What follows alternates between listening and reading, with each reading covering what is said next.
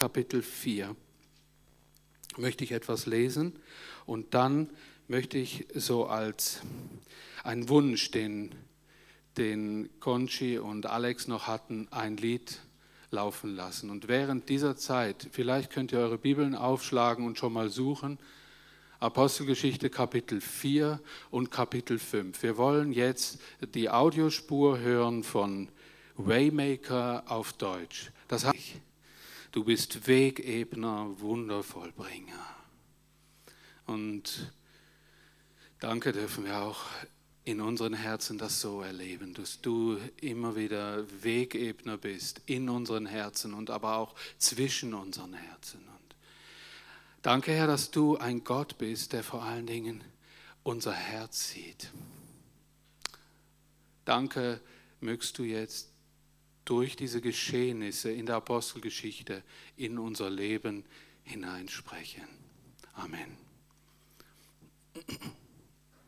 All die vielen Menschen, die zum Glauben an Jesus gefunden hatten, waren ein Herz und eine Seele. So eine Art Top-Idealzustand. Äh, ja, und jetzt wird es beschrieben. Niemand von ihnen betrachtete etwas von seinem Besitz als persönliches Eigentum. Alles, was sie besaßen, gehörte ihnen gemeinsam.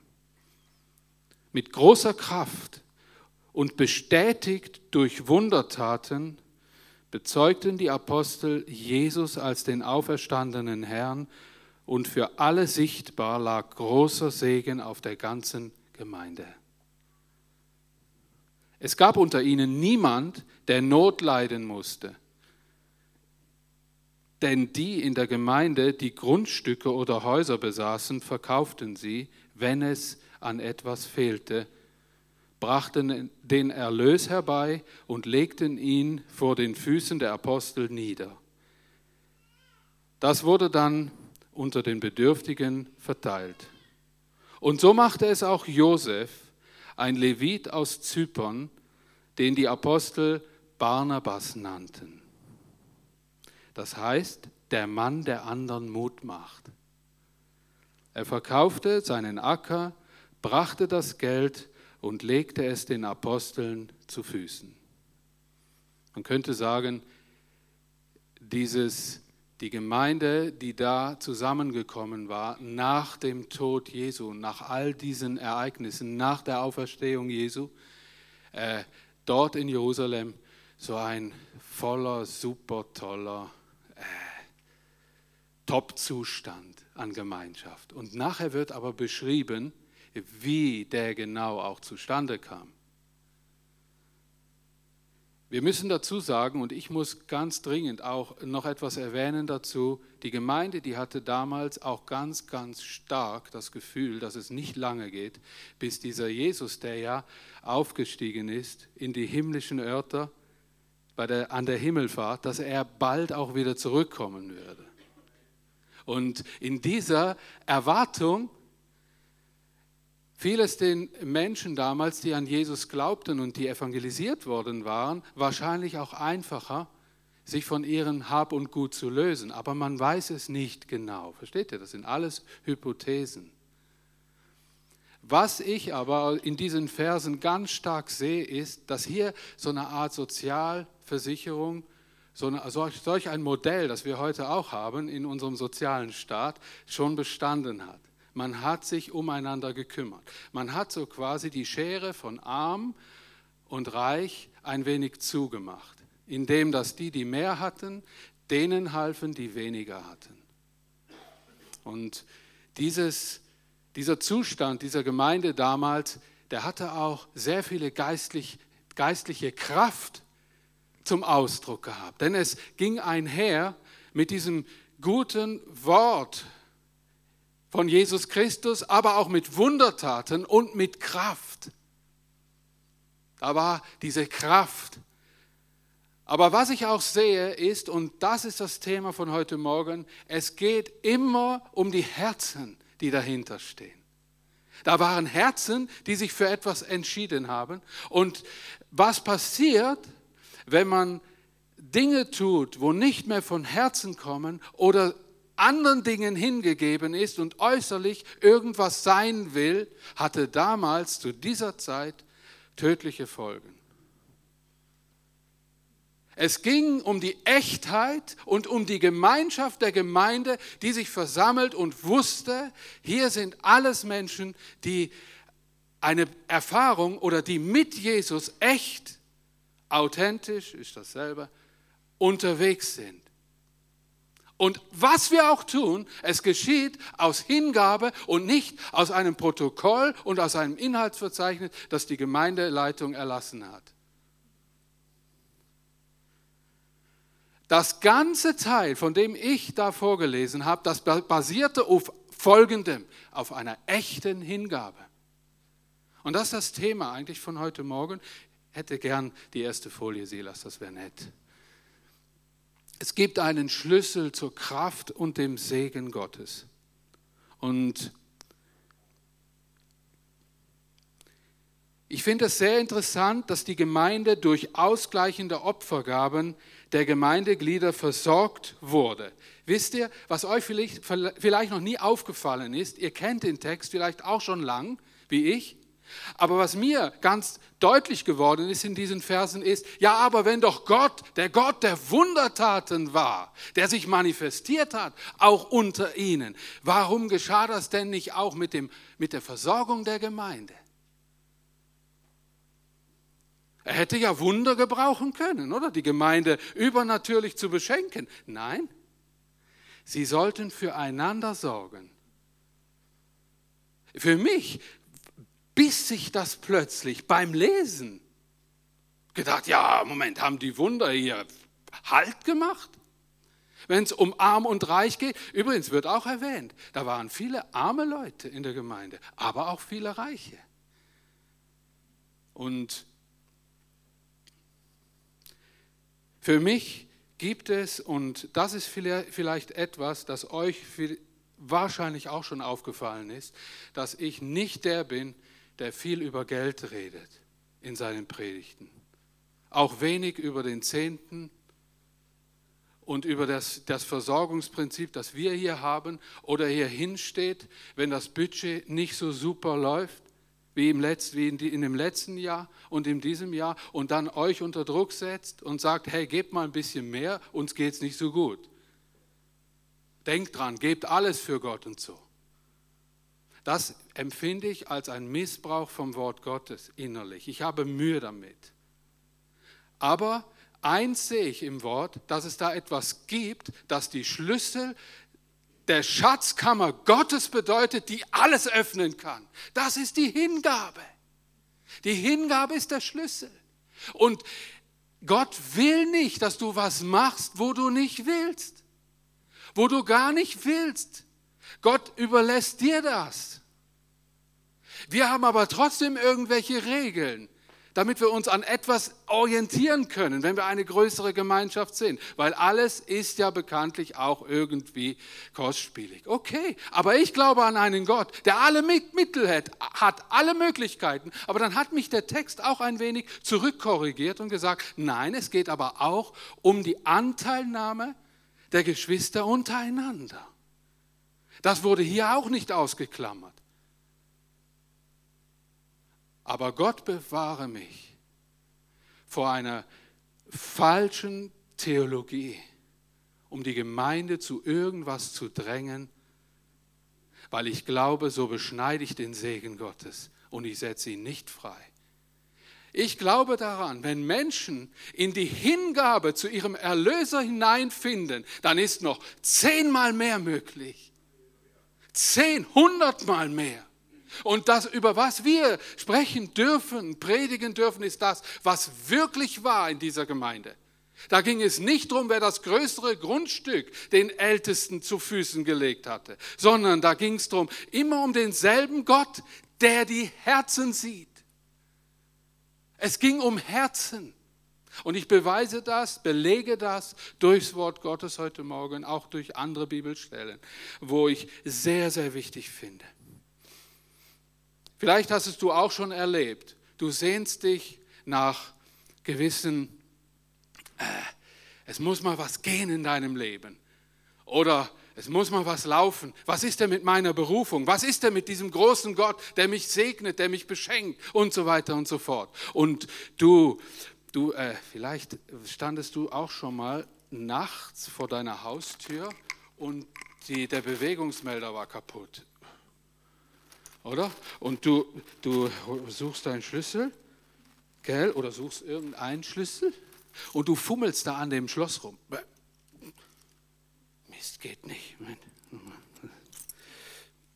Passt einfach kein Schlüssel. Passt kein Schlüssel. Das war für, ist für mich ein Bild, äh, dass ich mich frage, ja, wie oder was ist denn der richtige Schlüssel zu dieser Schatzkammer Gottes? Und ich nehme das ganze Ding schon vorweg. Der Schlüssel heißt Hingabe.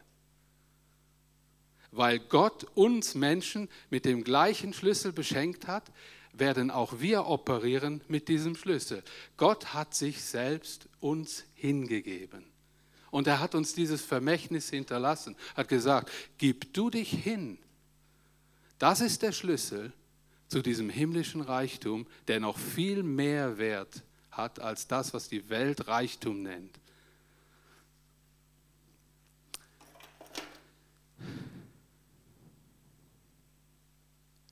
Wir lesen hier von einem Mann, der hieß Josef.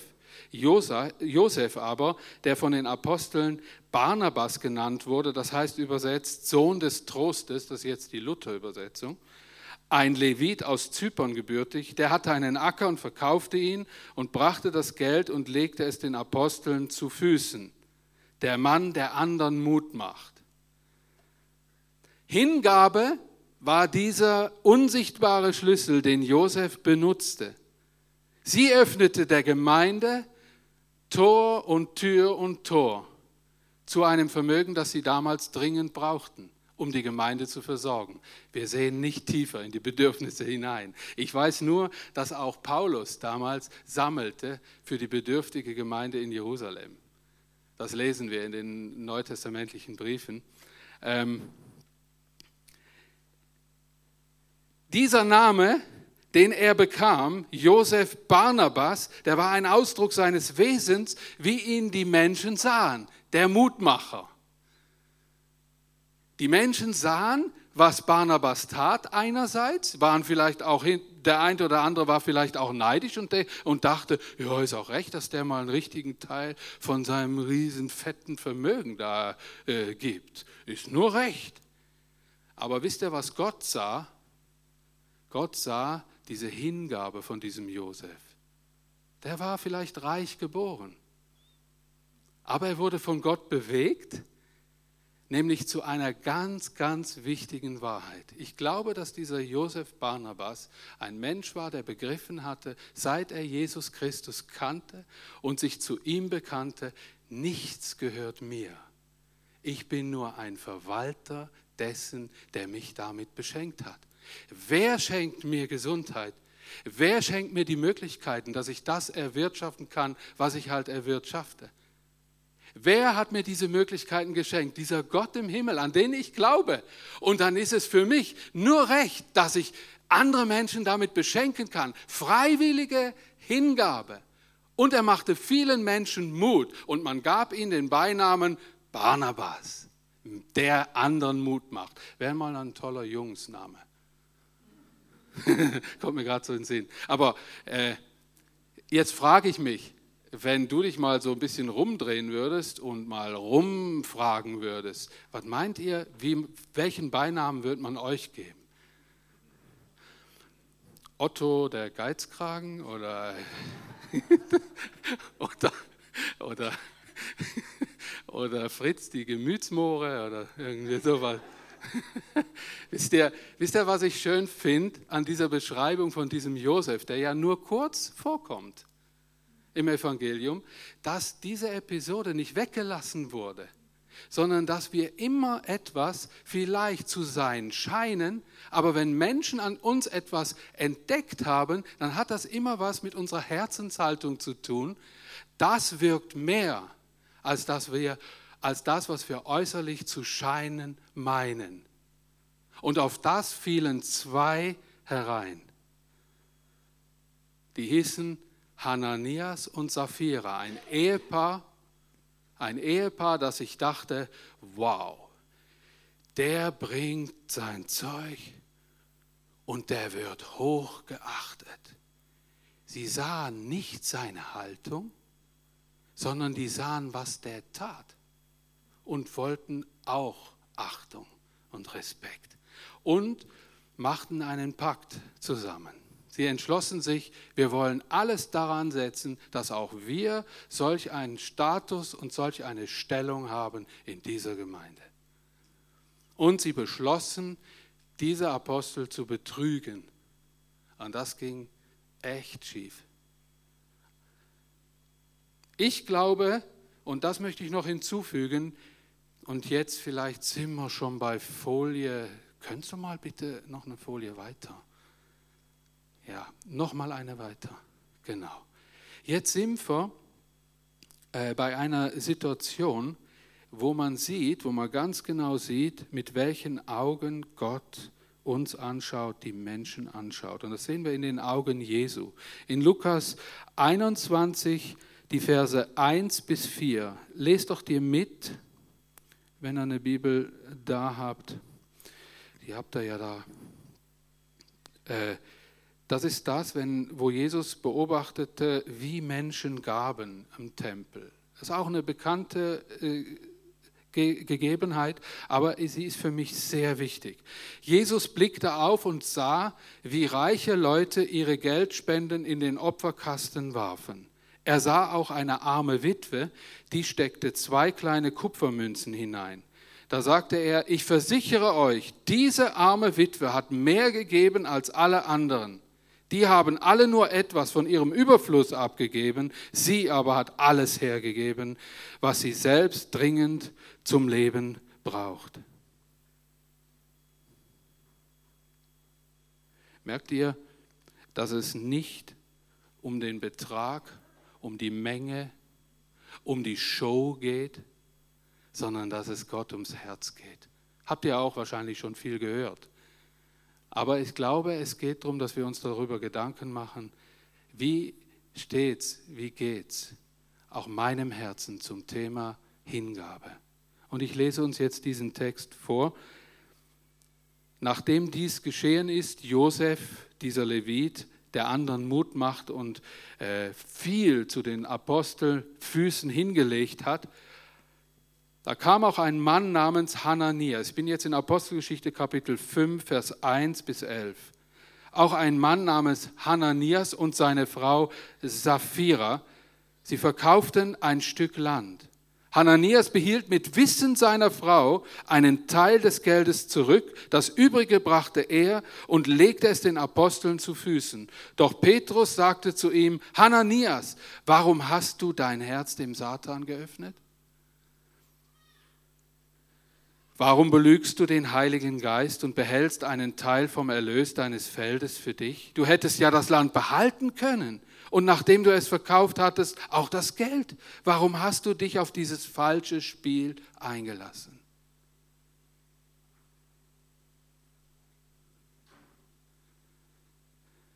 Wisst ihr,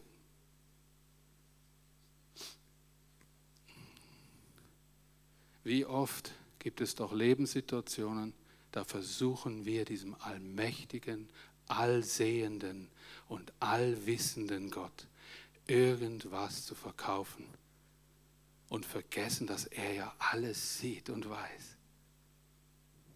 Er kennt unsere Motivation. Und dieser Gott, dem kannst du alle Schätze der Welt bringen. Du kannst Taten bringen. Du kannst, wer weiß, was für Sachen tun.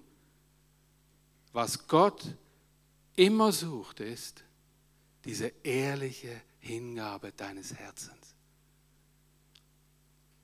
Wisst ihr, äh, wenn ich Kinder beobachte, dann gibt es auch immer solche Situationen in meinem Herzen, die, die, da gibt es Kinder, die bringen es fertig, innerhalb Sekunden finden die den Schlüssel zu meinem Herzen. dann beobachte ich die Kinder, dann machen sie irgendwas und dann plötzlich macht sich mein Herz auf und ich freue mich. Ich freue mich so sehr. Das ist wie ein, ein kleiner Segensgruß vom Himmel. Ich gebe euch ein Beispiel. Dann rennt ein Kind hier von der Gemeinde voll Hahne auf mich zu, packt mich am Bein und hat mich einfach gern. Hallo! Wisst ihr, was da bei mir passiert? Ich schmelze und muss dann immer aufpassen, dass das alles schön gesittet vor sich geht. Und ich freue mich und habe Spaß und so. Aber wisst ihr, das ist ein Schlüssel, einfach, wo die Kinder einfach so haben. Dieses Grundvertrauen, die freuen sich an dir, die fragen nicht rechts und links, die haben dich einfach gern, die wollen dir deine neueste Puppe zeigen, habe ich heute Morgen präsentiert bekommen. Ein schönes Weihnachtsgeschenk, die heißt Annabelle, die hat ein neues Kleid an. Und äh, wisst ihr, wisst ihr, wenn sich ich, der ich nicht mal Vater bin dieser Kinder, wie, nach was sehnt sich wohl Gott, wenn er dich betrachtet? Vielleicht würdest du mal wirklich das mal mit diesen Augen betrachten und mal Tabula rasa, denkt, na, Blödsinn, Tisch rein, Tisch machen heißt das auf Deutsch.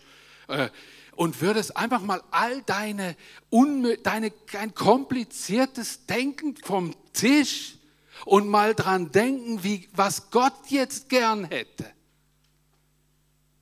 Die Kinder kriegen das voll hin. Je älter das man wird, umso komplizierter wird der Umgang mit allem. Es gibt ein Lied vom Reinhard May, das heißt, du bist ein Riese, Max. Und da beschreibt er, dass mit dem Alter der Kinder all die Freiheiten, die sie hatten, weggehen. Und er appelliert wieder dran, darüber nachzudenken. Max, das war sein Sohn, sein Ältester, als du noch ein Kind warst, als du noch klein warst, da warst du frei. Denk öfter mal an diese Zeiten zurück. Und wisst ihr, Gott ist solch ein Vater aller Väter. Weit liebevoller, weit größer, mit, mit einem Herzen, das sich nur nach einem sehnt, nach deiner Hingabe zu ihm. Lauf ihnen in Gedanken einfach entgegen, klammer dich an sein Bein und sag, danke Herr, dass du da bist, ich bin nicht alleine. Ich habe es vergessen, aber ich bin ja nicht alleine, du bist ja da. Und wisst ihr, ich glaube, dass der Josef solch ein Mann war, der es, der es fertig brachte, als reicher Mann seine Gaben, sein Acker, da hat er sich schon vorher überlegt und hat gesagt, ich habe ja ein paar Äcker. Ich verkaufe zwei von denen und dann geht es der Gemeinde gut. Und wenn es der Gemeinde gut geht, da geht es mir gut. Ich freue mich, das zu tun. Ich glaube, der hat sich gefreut wie ein kleiner Bengel, schenken zu dürfen. Wisst ihr, ich erlebe dass je älter das ich werde und je mehr das ich gehabt habe im Leben, wird das Schenken freudiger. Stimmt, gell? Halt mal an die älteren Knacker unter uns gewendet. Äh, äh, äh, wisst ihr, was will man mir noch schenken, so quasi? Ich habe zwar schon noch ein paar, aber so, was will man mir schenken? Äh, wisst ihr, was so richtig voll Hanefreud macht? Zu schenken.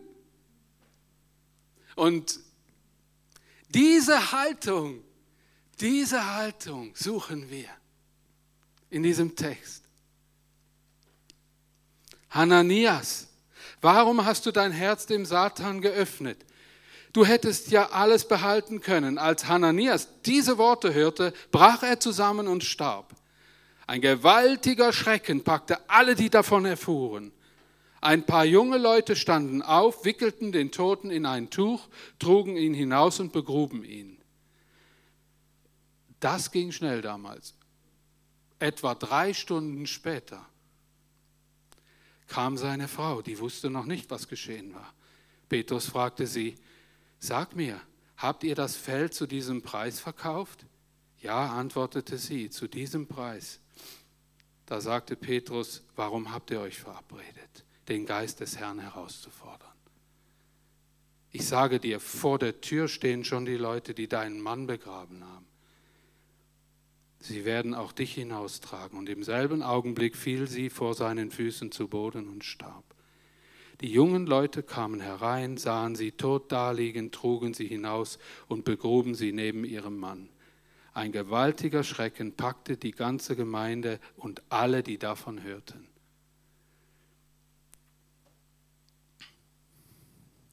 Hatten die den Tod verdient?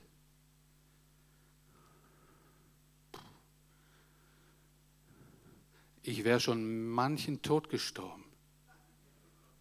Wisst ihr, ich habe früher, hab früher meine Eltern angelogen, dass ich die Balken gebogen haben möchte.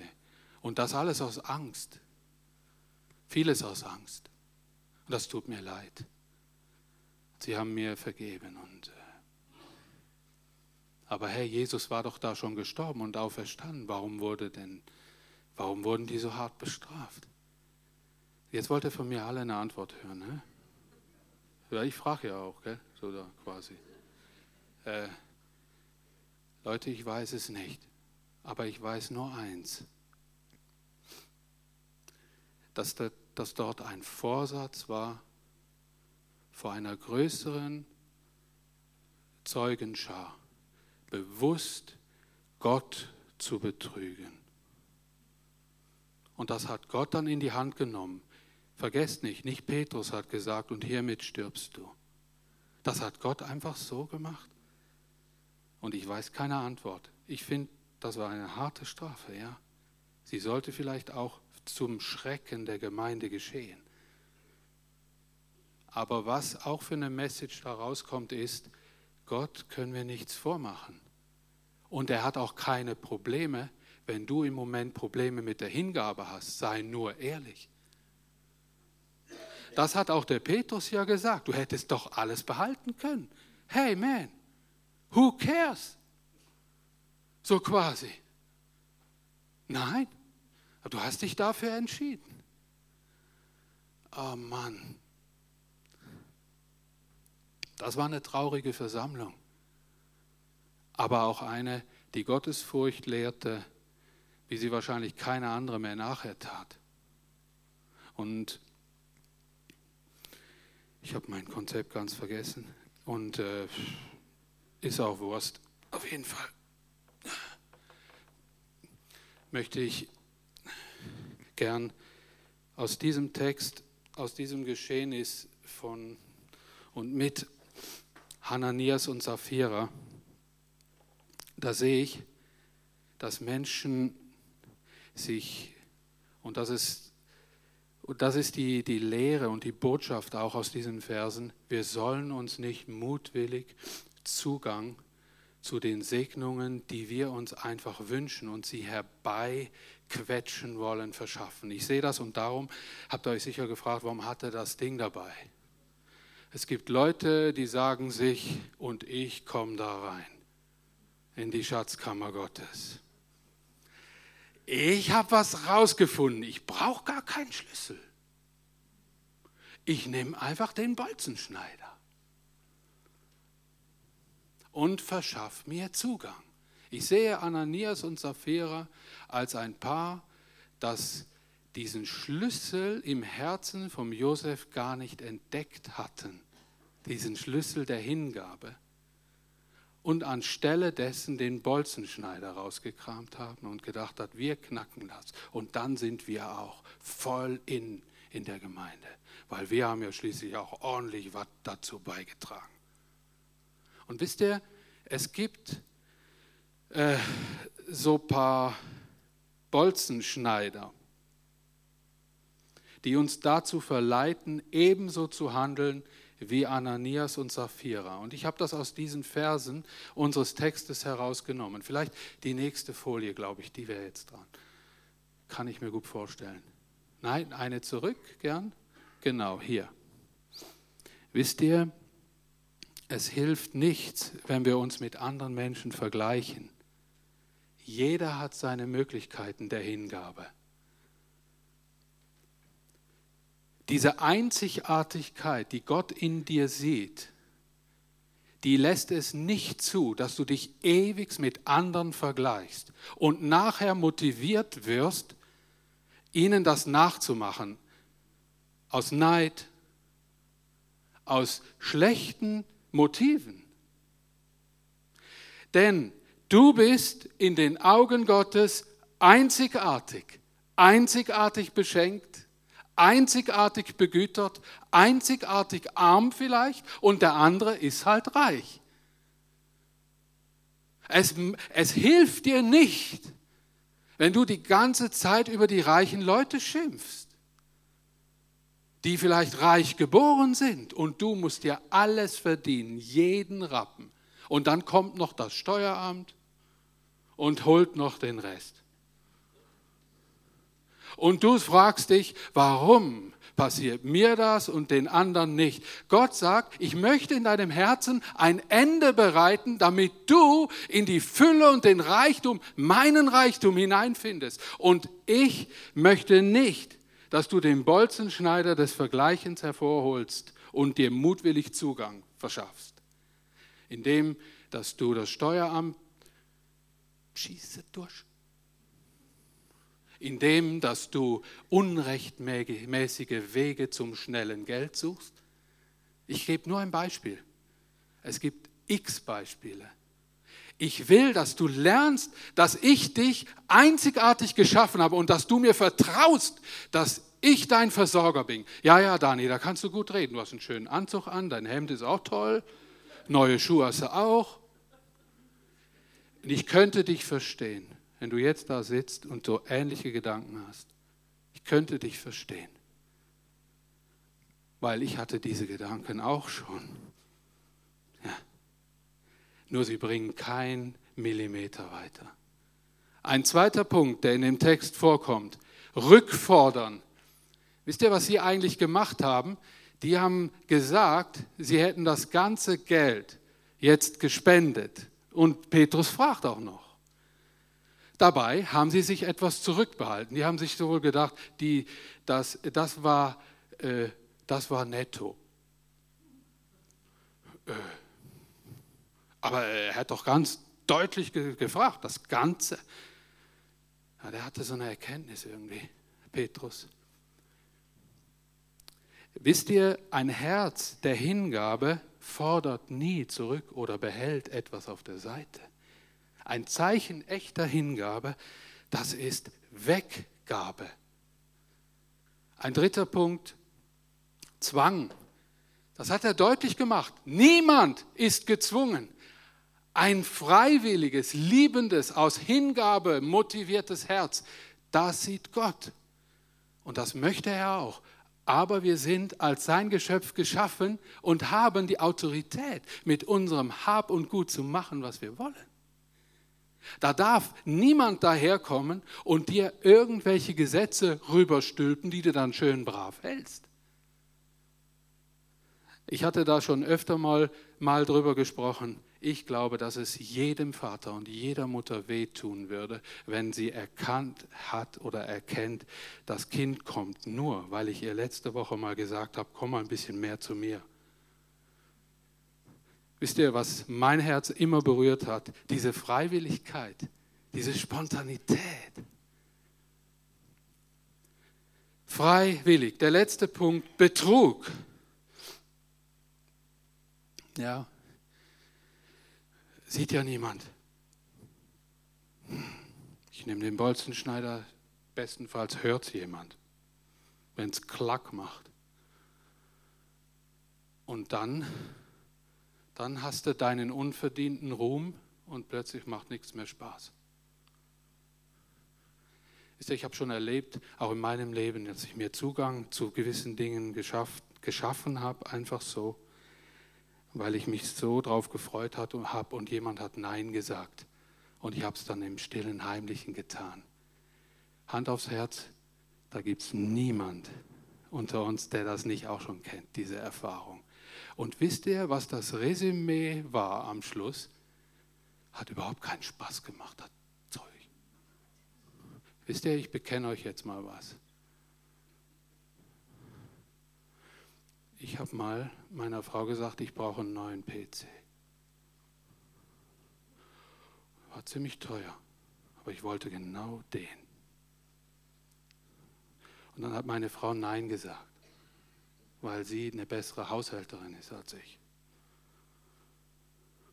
Äh, und ich bin dann hergegangen und ich habe keinen geklaut. Also nicht, dass er da. Ich bin dann hergegangen und habe mir einen Kredit geholt und habe mir meinen Wunsch erfüllt. Das gab einen riesen Ärger, hey Leute. Und was überhaupt keinen Spaß gemacht hat, war der PC. Das war ein riesen Bullshit, den ich da... Und, und wisst ihr, was ich mir die längste Zeit während dem ganzen Ärgerprozess immer gesagt habe? Das ist meine Frau schuld, die sagt immer nein.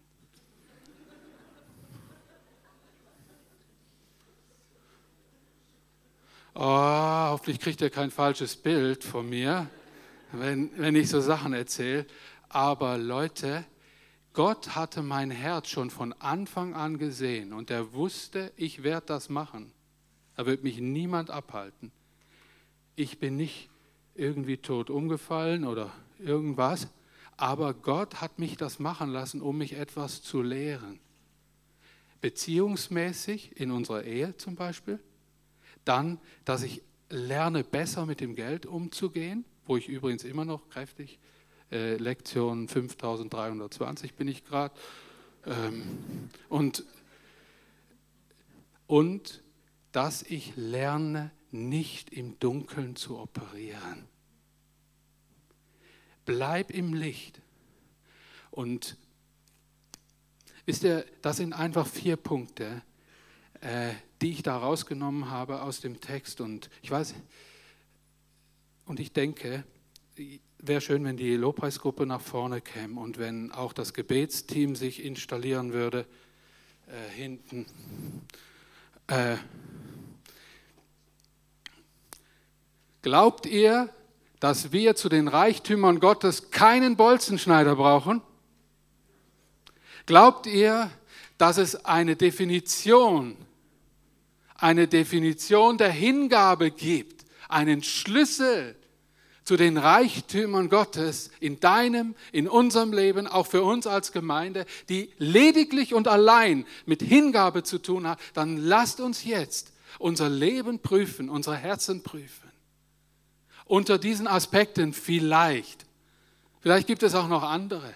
Aber prüf deine Motivation und lege sie vor die Füße Jesu.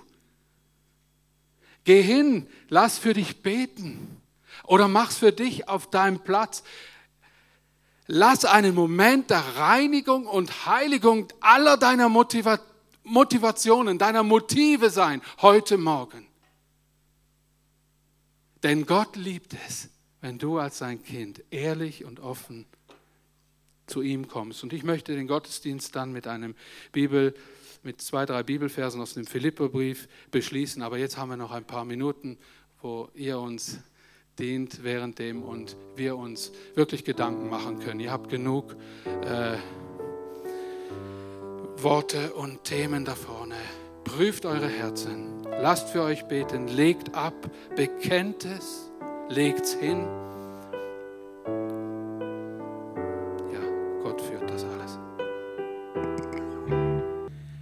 Sei du selbst, gebe ohne Gegenleistung, ohne Zwang mit Freude, unter den Augen des himmlischen Gottes. Paulus schreibt in Philippern in Kapitel 2, Vers 2 bis 7, vielleicht können wir diese Folie, die letzte, dann auch noch zusammenlesen. Ein wenig klein, aber so macht meine Freude dadurch vollkommen, dass ihr eines Sinnes seid, gleiche Liebe habt, einmütig und einträchtig seid. Tut nichts aus Eigennutz oder um eitler Ehre willen, sondern in Demut achte einer den anderen höher als sich selbst. Und ein jeder sehe nicht auf das Seine, sondern auch auf das, was dem anderen dient. Seid so unter euch gesinnt, wie es der Gemeinschaft in Christus Jesus entspricht. Er, der in göttlicher Gestalt war, hielt es nicht für einen Raub, Gott gleich zu sein, sondern entäußerte sich selbst, nahm Knechtsgestalt an, ward den Menschen gleich und der Erscheinung nach als Mensch erkannt. Amen. Der Herr segne euch. Der Herr behüte euch. Der Herr lasse sein Angesicht leuchten über euch, über uns und sei uns gnädig. Der Herr erhebe sein Angesicht über uns und gebe uns seinen Frieden. Amen. Amen. Das wünsche ich euch allen von ganzem Herzen, auch ihr zu Hause. Seid gesegnet. Eine gesegnete Woche. Gott mit euch und Sie haben noch einen letzten Song. Ich möchte noch bitten, dass er daran denkt, die, die dem Kurs Gemeinde entdecken sind, um halb eins hier oben. Danke. Wir freuen uns auf euch.